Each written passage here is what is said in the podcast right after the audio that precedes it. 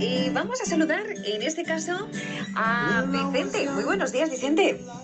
Hola Pepa, ¿qué tal? ¿Cómo estás? Muy bien, Vicente Seguí, nuestro psicólogo de cabecera, y seguimos una semana más compartiendo contigo y sobre todo escuchándote todo el mundo de la psicología. Y hoy vamos a continuar hablando sobre el TOC o trastorno obsesivo compulsivo, en concreto sobre algunas características y técnicas, ¿no?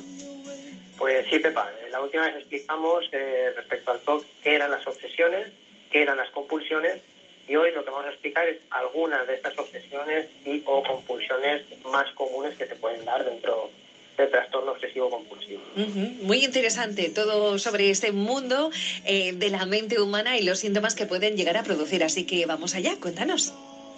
Bueno, pues mira, Pepa, tenemos en primer lugar, eh, de lo más común son personas que tienen, voy a hablar siempre como obsesiones o compulsiones hablando de la misma cosa, ¿vale? No es lo mismo, como explicamos, pero para resumir un poquito por cuestiones de tiempo.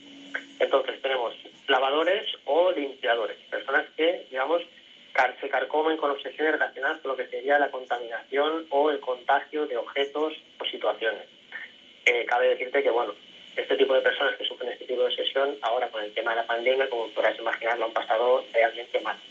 Entonces, eh, llegan a utilizar de manera descontrolada el tema de usar guantes, desinfectantes, lavarse las manos tantas veces que pueden llegar a producirse problemas dermatológicos en la piel, limpiar el número de casa, un, o sea, limpiar la casa un sinnúmero de veces. La ropa, por ejemplo, también. la ropa, por ejemplo, llevar a varias lavadoras al día, por ejemplo, son como limpiadores compulsivos. Y a veces simplemente es porque para ellos, para estas personas, el simple hecho de tener las cosas perfectamente limpias, no limpias, sino perfectamente limpias, es la manera correcta. ¿vale? Después tenemos eh, verificadores, que son personas que eh, inspeccionan de manera excesiva con el propósito de evitar que ocurra una determinada catástrofe. Entonces, digamos que inspeccionan muchísimas veces que han cerrado la puerta, han cerrado el gas, la vitrocerámica, los calentadores, enchufes, etc. Porque digamos que no tiene estas ideas catastróficas, de eso, de que algo terrible va a pasar. Sí, sí. Después tenemos otra parte también, eh, a nivel de verificadores, pero somáticos o podríamos decir hipocondríacos. Digamos que son ese tipo de, perfil que entra en pánico o siente muchísimo miedo, muchísima ansiedad, cuando tienen algún tipo de síntoma extraño, ¿vale? Relacionado con su salud. Por ejemplo, pues eh, la frecuencia cardíaca, el ritmo de respiración, a lo mejor alguna alguna digamos detalle a nivel corporal que pueda surgir algún dolorcillo y digamos de ahí lo exacerban muchísimo. Los que llevan el termómetro detrás, ¿no? Correcto, muy bien.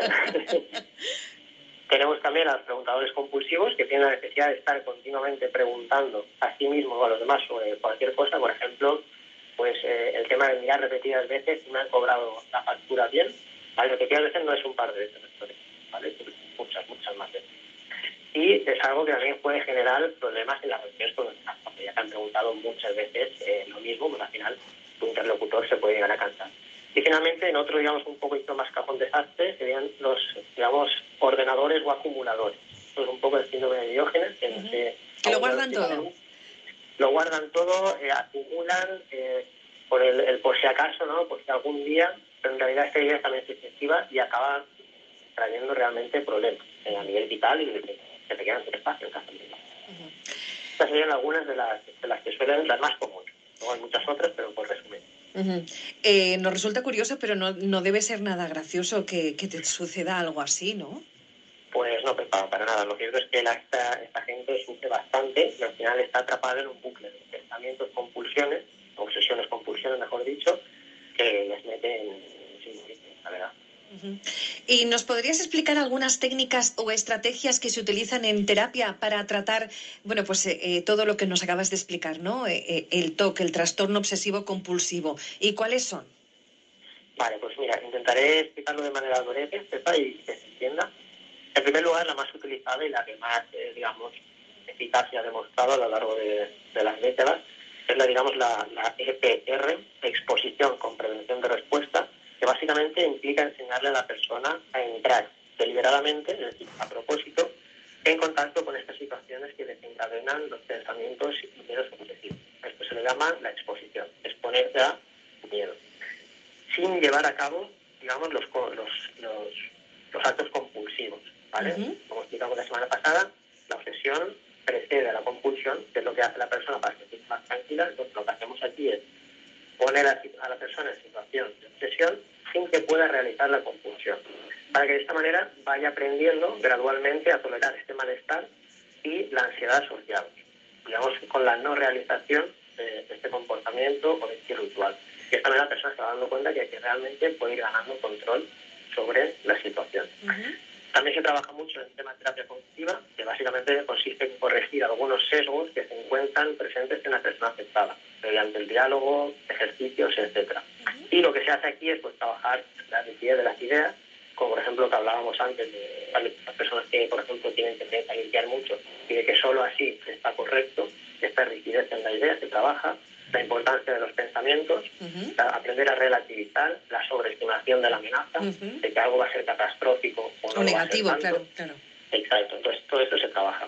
Y finalmente también es verdad que está la, la ACT, la terapia de aceptación y compromiso, que se ha demostrado que es una buena estrategia que funciona, digamos, en ocasiones también en que las personas no están preparadas o, se sienten capaces de afrontar la exposición con prevención de respuesta, que es la primera estrategia A veces esta estrategia resulta demasiado agresiva para la persona, entonces hay que intentar hacerlo de otra manera. Digamos, esta terapia lo que trata de hacer es lo mismo, pero sin esta exposición a lo mejor tan directa. Se trata de aceptar que los eventos que siente a nivel interno están en el camino de, la vida de, las personas, es decir, el sufrimiento forma parte de la vida y aprender a tolerarlo y a manejarlo es, digamos, lo que se hace en esta clase. Y bueno, estas básicamente serían las grandes eh, líneas que se utilizan para trabajar el tema del TOC. Muy interesante. ¿Y dónde podemos encontrarte? Pues mira, Pepa, me podéis encontrar en la calle Macías de Campos, 18, segundo B, en el teléfono 630-6591-66 y en redes sociales en arroba psicología. Muy bien, Vicente, pues dentro de dos semanas volvemos a tratar temas tan interesantes de esos enigmas de la mente humana. Muchas gracias. Muchas gracias a ti, Pepa. Hasta luego, adiós.